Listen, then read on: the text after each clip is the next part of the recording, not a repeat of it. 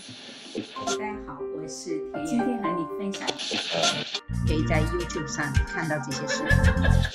我是一友，这里是温哥华中文电台华上电台最美的声音。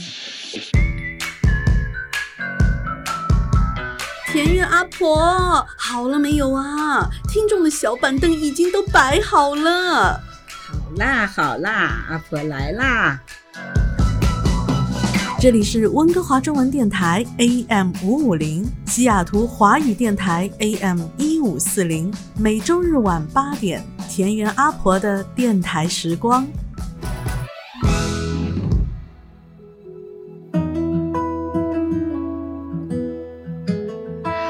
亲爱的听众朋友，欢迎来到田园阿婆的电台时光。这里是温哥华中文电台 AM 五五零，西雅图华语电台 AM 一五四零，美加两地同步播出。每个星期天晚上八点，和你准时在空中相会的田园阿婆的电台时光。首先有请我们的田园阿婆。嗨，阿婆来啦！哎，你好，我是你们的友。嘿，那今天呢？我们要跟上个星期哈有听我们节目的听众朋友都知道，我跟阿婆临时现场决定了这一期的聊天的内容。这个内容来由我引出一下哈。那小时候呢，很多人都会认为友情比爱情要可靠，但是长大以后才知道，原来友情不是我们年少时想的那个样子。那今天我就和阿婆一起来挑战一下朋友。这个很难聊的话题，嗯哼，对，是的，因为每个人心里应该都有一段话要说，关于，哈哈，是的，所以每个人的理解肯定是不一样。没错，是的，那我就从小时候开始讲起吧，因为我对于我人生当中第一次对于小，就是说好朋友的失望。来自于小时候的一段回忆。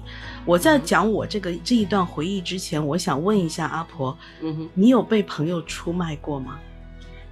人这一生哈，我觉得应该是至少很大一部分的人都会遇到这个情况。嗯，其实这个讲起来不是说呃朋友好坏的问题，有时候就是人性。嗯。因为当你遇到一些考验的时候，你会觉得背叛了，啊，被人背叛了，或者说，呃，不讲出卖吧，啊，我们就讲，至少有的时候你会有被人背叛的感觉，那个也是很伤心。是因为我从很小的时候开始，我的父母会时不时来告诫我，就是有一些。你认为的是朋友，你不应该对他们过于信任。那当然，父母那一辈都是经历过那个年代的人。对，那那个年代发生过一些什么样的事情呢？没有经历过的小朋友们，你们可以上网查一下。那经历过的大朋友们，其实我们一点这个话题，其实你都已经非常非常的清楚，我们要表达的是什么意思？就当初我的父母给我的告诫是什么意思？因为确实那个年代，可能唯一能够出卖你的，也就是你的朋友。可能或者 或者就说家人，因为他了解你。是的，然后然后在我小时候听到父母跟我这样的告诫的时候，我就会觉得非常的不可理喻。你在干预我的社交，当用现在的话来讲哈，你在干预我的社交，你有什么权利干预我去选择朋友，对不对？那我真的是从幼儿园开始，一直到小学，有一个非常非常好的朋友，就是好到就是我们传统意义上的那种形影不离。我们可以剪同样的发型，穿同样款式的衣服，喜欢同样的明星啊，然后包括就是各种方方面面的生活习惯，都希望能够跟对方是一致的，这才是好朋友，永远就是。中间呃，放学也好啊，然后课间也好啊，永远都是粘在一起的啊，像连体婴一样。甚至我们当我们剪同样发型的时候，走在路上，经常有人会讲说：“诶，这是双胞胎吗？” 诶，有人这样形容，就会觉得说这就是我的好朋友。但是在我们升入初中的时候，就是那么巧，我们在幼儿园、在小学都是在一起，然后到初中也都在一起，然后发生了一件事情。呃，当我知道的时候，已经是一个结果了，就是，呃，我妈妈突然之间，包括老师突然之间知道了我很多的秘密，然后甚至有很多我觉得是子虚乌有的一些事情，哎，怎么会？你都他们很肯定的说是你做的，是你做的，然后呃，在我自己做了小小的调查之后，才知道原来是我这个好朋友，他去跟老师讲，他去跟我的妈妈讲了，然后当然换来了就是一顿一顿就是怎么讲，就是 惩罚，OK，一顿惩罚呀，一轮惩罚。然后从那那是自自从我知道了是。他说的，他去报告的之后，我就再也没跟他讲过任何一句话。直到现在，其实那么多年过去了哈，我已经是一个非常大的成年人了。我其实不断不断的会回忆起当初的那个瞬间给我带来的疼痛，并且我也在长大之后不断的在复盘，我是不是在无意之中有得罪了他，让他其实心里面对我其实是有恨意的，或者是说。嗯，怎么讲？就是说，他其实是无意的，他其实并不是故意要去怎么样，可能是有一些别的原因。而我在那么年少的时候，我并没有去。追究，甚至没有去给他一个解释的机会。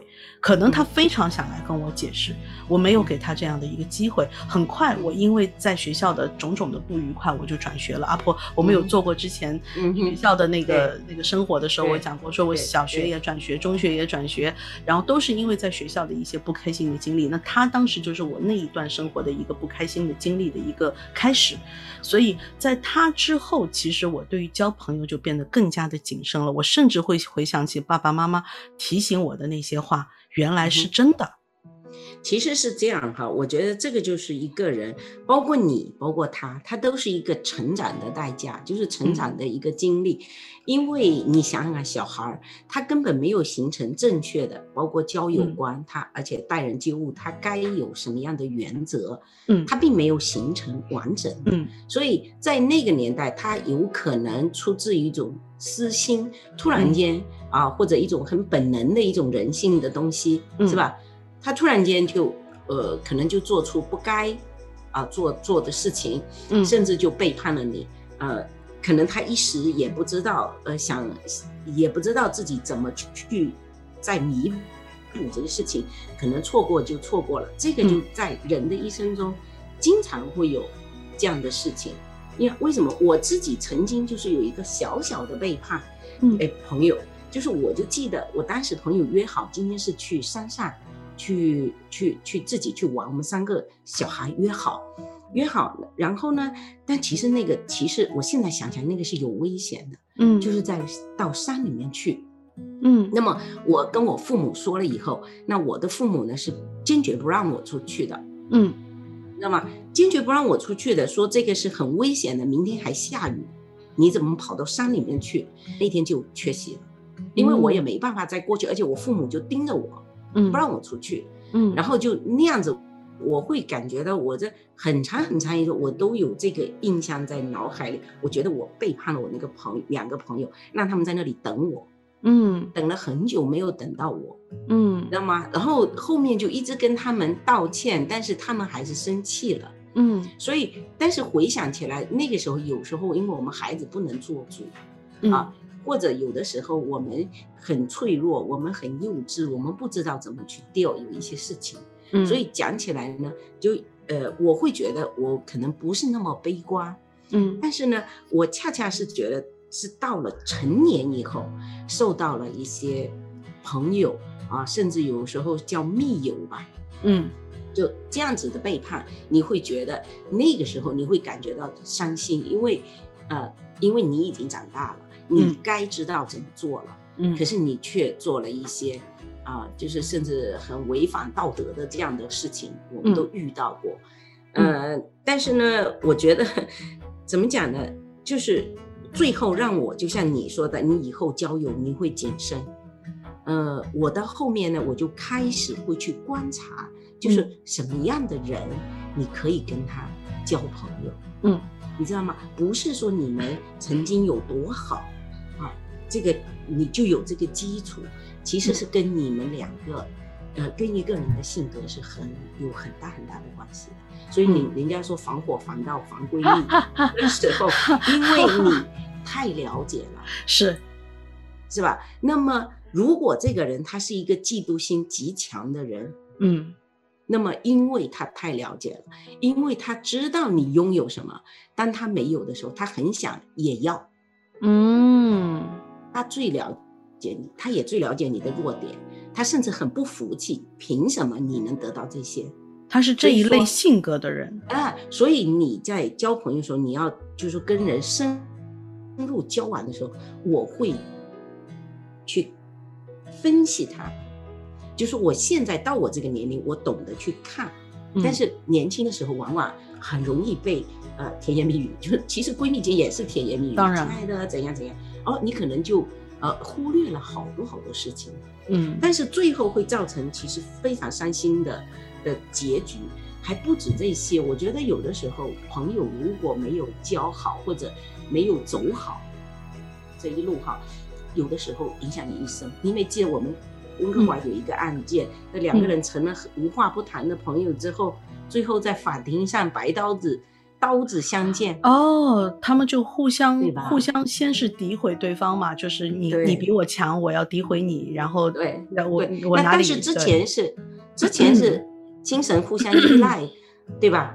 嗯，对。那我这边跟我们的听众朋友插一下一个背景的一个今天这个话题的一个小背景哈，是这样的，我今天。要跟阿婆录这一集之前，然后今天特别跟阿婆发了个消息，我说，因为我自己心里面在为难，然后朋友这个面太广哈，就我们说朋友一面之缘的也叫朋友啊，就是啊，咱咱们都是朋友嘛，嗯，街上遇到了，吃饭的时候打了个招呼，说哎，这个我朋友在那边，那也有酒肉朋友啦，然后点头朋友啦，对不对？然后甚至说有时候我们说，哎，曾经共事过的同事啊，也算是朋友，曾经的同学也算是。朋友，但是呢，就是说，其实今天我们其实跟我们的听众朋友跟阿婆一起聊的内容是那些会给你的人生造成影响的，你非常看重的那一类的朋友，可能是从小陪伴你长大的闺蜜，也有可能是你的至交知己，你认为非常重要的那一类的朋友，是我们今天主要要聊的话题，好吗？阿婆，我们继续吧。是，就是。就是，其实就说，我们到最后慢慢的学会了去，去看，别那么急的把自己的感情付出去。嗯，我觉得有的时候你操之过急的话，最后伤到的都是自己。我我有一个朋友，就一路被朋友伤。我后来我说啊，你为什么就是招招这样的朋友的体质，是吧？我说你有没有想过你自己的问题？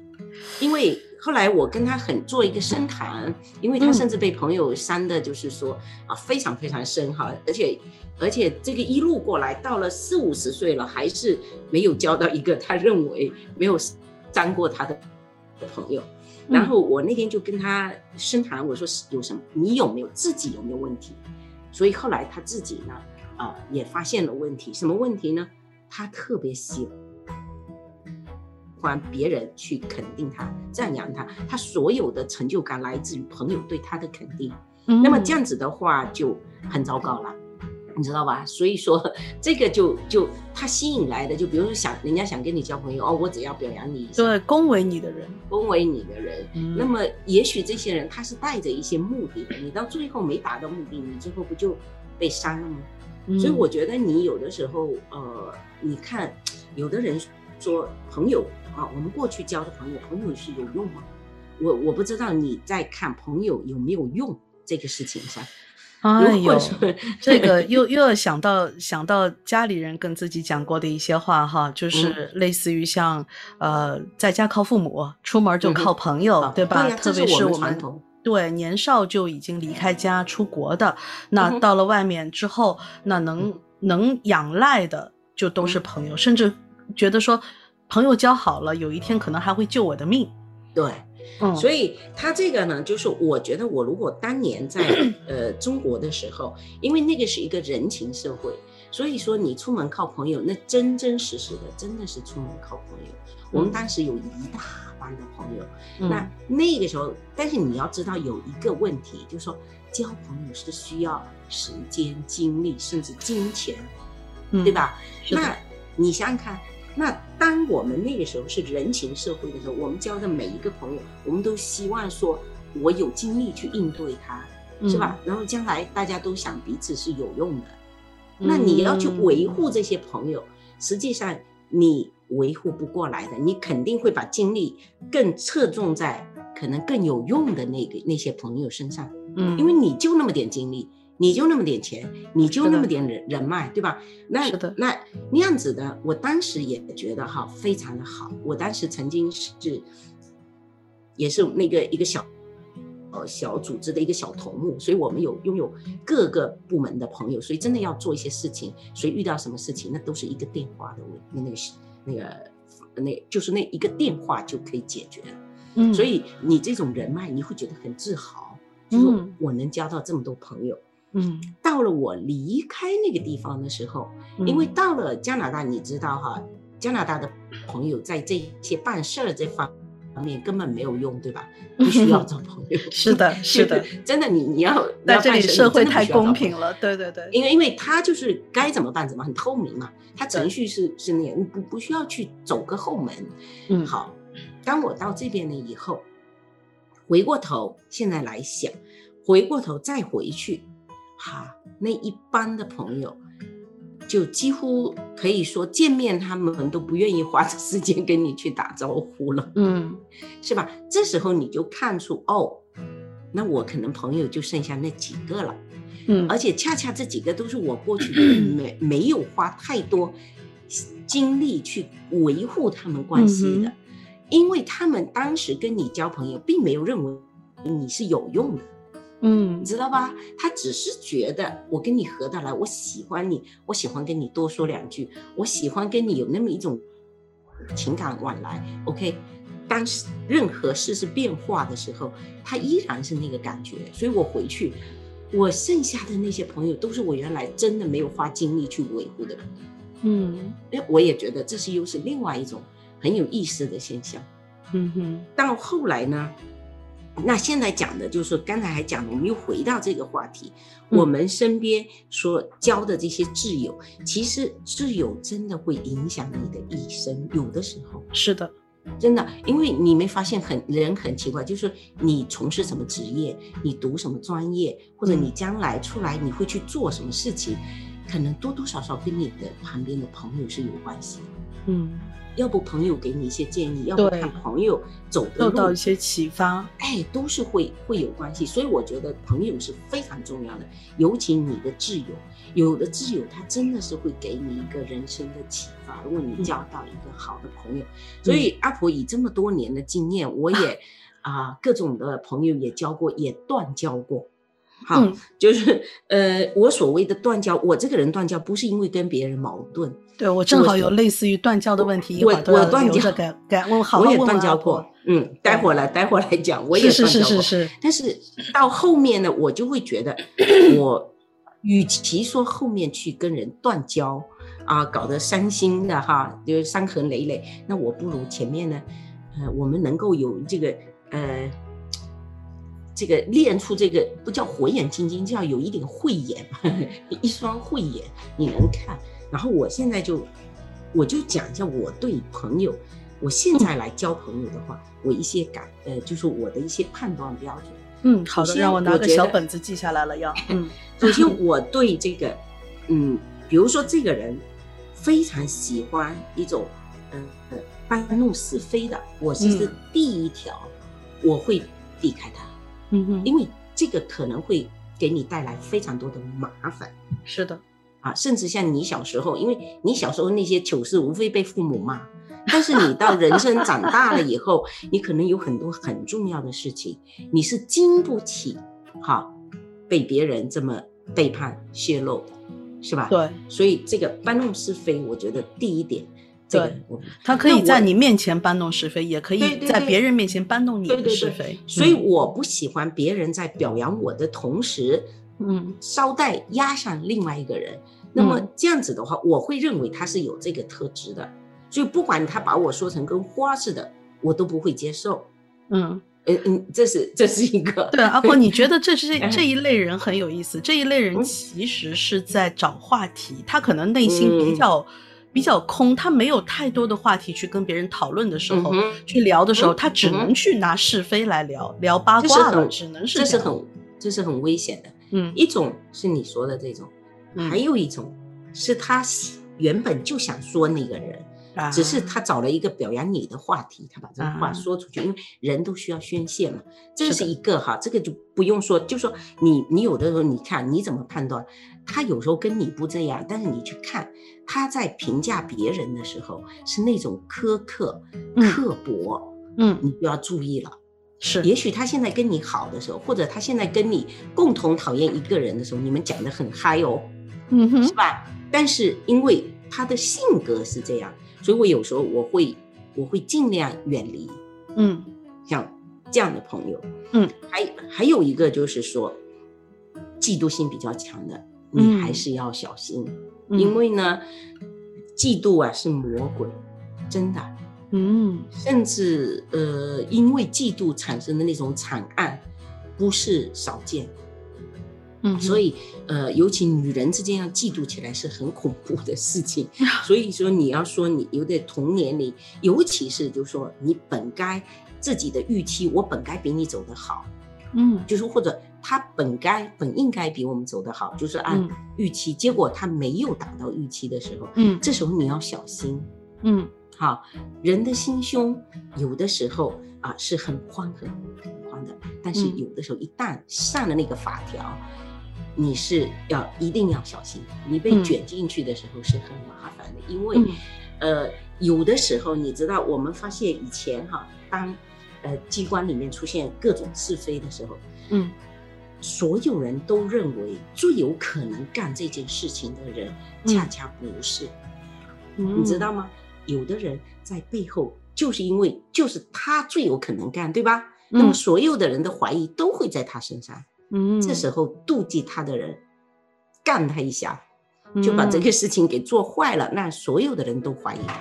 这个我当时就见过，所以我觉得我不会。好复杂，对，好复杂。我不会跟嫉妒心强的人，其他的没什么。我再讲一个故事哈，我觉得就是，其实你去看一个人，善良是最重要。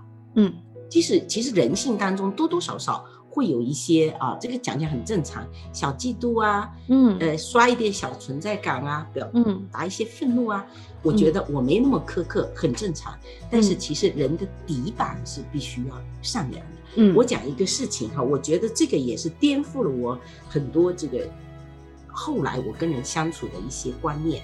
嗯，就是我们当时班上呃有有有几十个同学，啊，我就不讲哪个班了哈。嗯。就是我们当时班上有几十个同学，那其中一个同学呢，出去以后，他当时发展的非常好，风生水起的哈。后来自己呢，啊，开了一间大饭店哈。嗯。后来还这事业边这边还有自己事业，那边还经营着饭店。结果呢，这个人啊，染上了毒瘾啊，就是赌赌博啊。哦，赌。结果赌博，赌博以后呢，他这个饭店就被人卖掉，呃，被人骗走了，整个。饭店都被没了，嗯，啊，工作也丢了，嗯，败光了以后，好，那他没办法呀，他只好向他当地的同学借钱，就是我们班的同学。那我们班的当地的同学呢，有正好有一个富豪。那当时我们班这个同学他特别有意思，他要借给别人，你要任何一个同学跟他借钱的话，他都不会说我借给你，但是你需要多少，我会给你一些。嗯，就是，但我不借钱，我不跟同学有这个，但是呢，也是，就他从从那他那里没发现什么问题，只是拿了一点钱，那他又去骗另外的同学，也就是说，当地的同学钱都被他骗过了，那当地的同学损失是最严重的。当年就说我们当然是。呃，万元户就算很厉害，呃，就已经是可以的。十万元就算算很厉害的时候，他一个人都骗他一两万。嗯，那么这样子的情况下，那同学当然他就开始流窜，他就跑了，就不在当地了。那当地的同学就给我们班班上的同学都发出信号了，说要小心这个人。他现在呢就已经流窜到省里面各个地方去找同学，因为他生存下来需要钱。那么就是每一个我们班每一个地方可能都有每一个县城啊，或者每一个城市都有同学，那他可能就会到那里，每个人骗一点。嗯，那你说，当我想到这个事情的时候，我们同学都传过了，所有同学都已经传过了。你想，一般情况下是不是大家都不会给他了？对啊，但是结局是什么呢？我们每个同学明知道他是骗子。每个同学，当他到了他自己城市的时候，我们班每个同学都给钱，不多，但大家都知道可以给他，让他能生存一小段时间。嗯，这个就是我后来颠覆了。就后来我们同学聚会时候，大家怎么讲？说是我们知道他是骗子，但是呢，呃，既然他都落魄成这样，我们毕竟同学一场，嗯，就是明知道他在骗你。我们就尽量让他少说话，好吧？给你，就给他，让他呢，因为他毕竟也还是不会下次再来。OK，我们尽了我同学的情分情谊，对吧？然后他也来我办公室了，也来我办公室，然后就。哇，你知道我当时会尴尬，因为我尴尬到什么程度？因为我们大家都知道他是骗，他又开始说他那个滔滔不绝的说，我现在就想我把你的那个地址留下来，我一到我马上就会给你，就说了这些。那我们明知道这是不会有的，但是我最好他想，我说没事没事没事，然后我们就我给了他五百，嗯嗯，就我们当时觉得他已经很可怜了，嗯，就是这样子。然后我们班同学也有的都不老少。一千的、五百的、几百的，嗯，大家都给他捞了一圈，拿了不少。但是他从此我知道，他应该也知道我们同学知道，嗯。那么这个就是同学也是属于很好的朋友那一类的，对，我会把同学归到朋友那一类。所以我觉得我们这些同学呢，心很善良。哦，我特别我就颠覆了我很多很多想法。我觉得不是那么简单的，我们就说他骗子，我就要打击他。因为是我们不想让他在社会上继续骗，我们会 隐隐约约的劝他，嗯，就收手。但是到了我们这里，毕竟同学一场，我们所有的同学都给他钱，所以我就回过头来，我就觉得我要交什么样的朋友呢？我觉得这一种本性善良很重要。嗯，在有的时候，在你们遇到困难的时候，如果有这样的一个底子，做人有这样一个底子，我觉得什么都不怕。我们是可以有机会解释的，我们是可以有机会呃和解的，嗯，知道吧？如果是这种，是的。然后阿婆，我这个就讲到这样的这样的事情，明明知道他是不对的，然后作为好朋友、老同学，而且是这么多年还保持联络的，那就真的不是同学那么简单了。所以，然后就是大家去这样去包容他。我我就想到我有一个特性哈，其实我今天有特别想了一想，说我要不要拿出来来请教一下阿婆。我我是一个就讲的一个比较夸张一点吧，就是如果我我其实。身边朋友很多哈，就是普通的打招呼的，可以一起吃喝玩乐的有很多，但是真正特别好的朋友其实并不是很多。我相信大部分成年人可能也都是这个样子。那当我认准了某个人，他一定就是我的好朋友，直到了至交的程度的话，基本上我可以这样形容，当然可能有点夸张啊，就是说，哪怕他杀人放火，我都会包庇他。就是，但这是个很夸张的说法了哈。对，那。我意思就是说，他的好与他的不好，我都会因为他是我的至交，他是我最亲密的好朋友，我会去包庇他，会去无条件的去帮他，这是我一个一个一个交朋友，就是交到挚友的一个反应。嗯，那就会变成什么？你知道，阿婆？嗯，就会当我认准某几个人是我的挚友的时候，我会想要或者理所应当的认为对或对方会。应该跟我同样的想法，嗯 但当对方没有跟我有同样的想法，就中间有差池的时候，我就开始会觉得心里面不舒服，就会在那个朋友挚友上面会减分，甚至我也有发生过，就是说，其实我。隔了很多年，会回想起当年发生的事情，已经是完全成年之后的事情了。呃，我是认为对方对我的是一种背叛，但其实他可能是一种好心的隐瞒。嗯哼嗯哼嗯，他可能知道你这个人脾气不好啊，知道你可能反应会很大啊，那我就先给你瞒着。那也他也很想两边或者多边都做好人，但是当我从别的途径知道说你瞒了我那么久，而且我认为某一些事情是一些原则上的问题，嗯哼，我会突然之间会有种被踩到尾巴的感觉。嗯哼嗯，这个这个就是非常常见。非常不对的，不对的。每个人付出的情感，每个人对朋友，我将要对你做什么样的一种定位的时候，他是不对的。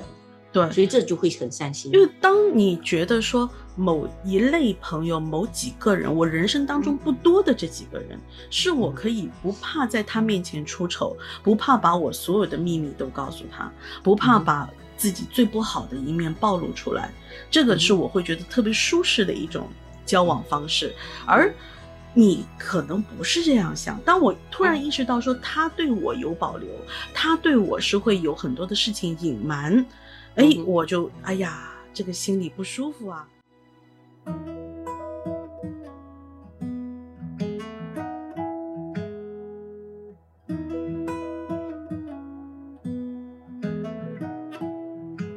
田园阿婆电台时光的听众朋友，欢迎你回到我们的节目。今天已有在空中跟阿婆一起聊一聊一个非常难聊的话题，关于我们的至交好友。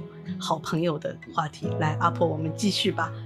好的，嗯，阿婆啊，我你知道，像我相信有很多在海外的我们的同胞们哈，会跟我有一样的感觉。我相信您也应该是一模一样的感觉。我们说出来都特别有共鸣。然后我出国的时候还年纪相对比较小一点，那那个时候就是几乎跟国内的闺蜜们是属于生离死别哈，就是特别啊不舍得，我们要做一辈子的姐妹 啊，我们以以后老了还得要一起养老。那。呃，就觉得来了之后，到出国了之后，然后完全跟他们的生活分开了。在一开始的时候，我们还会通信啊，然后就是想要知道对方的点点滴滴。那因为学业，因为生活，然后慢慢慢慢的联系少了。我的印象当中最深的一次哈，是我出国后大概三年之后吧，回到上海。然后我记得当时就是我一回去，大家都很高兴。然后我们当时有两三个女生就特别要好。那我们那个时候还。找了一个地方在外面过夜，就不回家，嗯，然后就要聊彻夜长谈那种。那在彻夜长谈的过程当中，我一次一次的，就是无语。为什么？因为我发现他们聊的话题我完全接不上，而我想表述的东西他们不懂，不不不接受，或者是说他们想象不到，那你 get 不到，对，然后就会就会变得说，我每一次回国。嗯，聚会就越来越小，嗯，就范围会越来越少。再接下去会变成说，当我真正长大了之后，我会觉得说，我不想来应付那些，嗯所谓的无谓社交了，就变成曾经是还蛮不错的朋友，变成。但被你列入到了那个无谓社交的行列里面。那在我们现在有微信的时代哈，你们看到网上有很多人讨论这个话题。我们微信上一共有多少人？哇，分分钟都是几百个，对吧？上千个，甚至有些人已经要要上万了。嗯，那个 maximum 了已经。那但是你真正你经常会联络的，可能也就一只手都数过来的人。嗯哼，嗯哼，嗯哼。那我要那么多人干嘛？实实际上。但这个很好理解，这个还不仅是朋友。我我告诉你，你的如果你你没有经经历过，比如说我好多兄弟姐妹，比如说兄弟姐妹间，是吧？包括你跟你的父母，甚至夫妻如果分开过来，他一段时间以后，因为你所有的生活的背景都不一样了，嗯，你对理解事物的角度完就包括家人，他也不敢逼你。至少，嗯，很多时候遇到什么事情，我觉得，嗯，还是可以跟信任的朋友。讲一讲，当然呢，我觉得朋友最怕是什么？嗯，介入又介入不清楚的时候，是的，会把事情搞糟了。嗯，你知道吗？你就是有的时候我会装着不知道。你知道最怕，尤其是夫妻有问题的时候。嗯，你像你跟朋友倾诉，你说朋友说什么好？嗯，劝和呢，还是劝分呢？他觉得劝分。他觉得对你可能更好，对吧？心疼你，但是劝和呢，又觉得违背了他的意志。对，所以你想想看哈，你想想看，就说我们有的时候，我觉得，呃，我现在有一点就是，我想说一句话，就是说，我们首先不为难朋友。嗯，所以说什么叫为难朋友的？貌似你跟朋友去倾诉了，貌似我们是有我跟你好，我才跟你说，对吧？嗯。但是实际上，有的时候有一些事情你是为难朋友，嗯，他不知道怎么办。就比如说，有的时候你夫妻吵架，你去躲在这个朋友家里，那他可以跟你遮风避雨是可以的，嗯啊，或者你想缓冲一下，让朋友再送你回去，在中间做一个中介，这没问题，嗯。但是我最怕说，我你其实已经有定论了，你有决定了，你需要你朋友给你加把火，这个你就为难了。嗯，你说呢？所以有的时候 你不知道怎么办，他是不是需要你加把这这个火？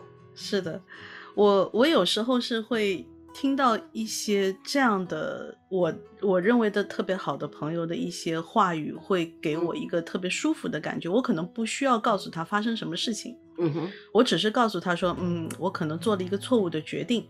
嗯，那我的朋友就会说，嗯，那你觉得你这个决定做了之后你高兴吗？我说我觉得很高兴啊，那就可以了，那就可以了。嗯，那就好了。对，我都不需要知道到底发生什么事情，因为因为我们就是就是有这么一个自私的小团体，也就是说，我只我只跟你负责，我只跟你好，这是我们闺蜜好朋友，不管你干了什么，就像你刚才说，不管你干了什么坏事，是。我都站在你这边，对吧？他有这种，我好喜欢这种感觉。然后，但我很喜欢有，也有一种，我曾经也经历过，有一种感觉也给我特别好。就虽然我后来跟这个人已经没有太大的就是交集了，也没什么联系，但他当年给我的印象就特别好。因为我当时也是无处可去，就被别人追着到处要跟我谈的时候，然后他呢就，我当时什么都没跟他说，但他看着我那个状态，你说他做了什么？在他在他家呢打了一张，因为过去我们房子都很小啊，嗯，单位分的都是两两房嘛，嗯，甚至一房，他就是打了一个行军床，嗯，然后在那边给我买了新的牙杯、牙刷，嗯，就放在那里，然后就说这里你任何时候随时进来，给我一把钥匙。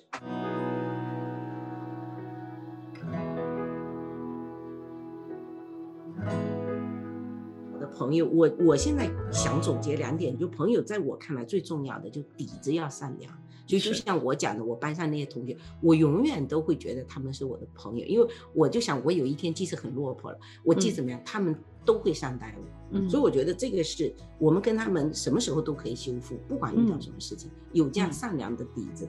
第二个是懂得尊重别人，换位思考，我觉得这个是非常重要。什么时候你懂得尊重别人？那就都没有问题，是你说呢？你说你你担心什么？你遇到什么？嗯，你有什么不敢跟朋友说的？嗯，是吧？嗯，这是最近起码的事情，嗯，也是一个问题，就大家放松。是的，然后阿婆，你看我们今天的节目又到了要跟我们听众朋友说再见的时候，但其实我们这个朋友话题根本没有聊完，你看我们又衍生出来一个关于男闺蜜的话题了。然后，但是我 绝对相信说，我们可能没有办法在生活当中避免跟朋友之间的摩擦，跟朋友之间的一些交集上出现了一些问题。那我希望今天我们聊到的这一些，嗯。怎么讲？我们的过往也好啊，我们的讨论也好，可以给大家一些小小的启发吧。然后我们对这这样类似的话题，我们也是可以继续的。那我现在到了，我们要要临时跟阿婆来讨论一下下期我们聊什么？天哪，每次我都要问这个。阿婆，你对于鬼？鬼故事或者是迷信的一些东西，可以聊，可以聊，我爱聊这个。哎呦，哎呦，呦呦呦，来了来了，好了，来，我们决定了。那我们这那这个方面有很多哎，这个就是阿婆遇到过的灵异事件，好不好？我有遇到过啊，我也有遇到过，我属于那种就是就是就我见愁那种，我不是无神论者啊，但是我也不是，我也不是，但是我我并没有信呃专门信仰一个什么东西，但是我觉得我心存畏惧吧。我是好的，那那刚刚经跟阿婆经历了一系列的激烈的讨论哈，我们突然之间锁定在一个相当有趣的话题哈，我们的听众朋友下一集有福了，那你可以呼朋唤友来听一下，这个这个是我一直很想聊的话题，我甚至阿婆你知道吗？我甚至想在台里面单独开一个灵异节目的频道，午夜节目。然后 啊，下一期对了，你听的没有错，下一期又会跟在田园阿婆电台时光，跟田园阿婆一起聊一下我们遇到过的那些灵异事件吧，嗯嗯嗯，好不好？对对对，嗯，我们做一个灵异专辑啊，下一期，那非常期待，天哪，我好期待，我好 so excited。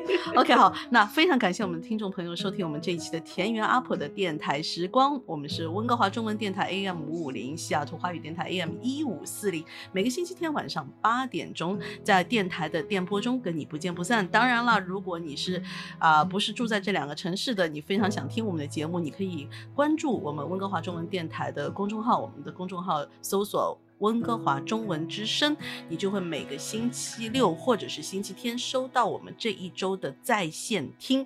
那如果你是喜欢一边开车一边听故事的，那非常呃建议你可以下载一个 app 叫做 Spotify，然后你可以在上面搜索田园阿婆的电台时光，你可以听到过往所有期的 VIP 加长版，因为我们太能聊了，每次都超时哈。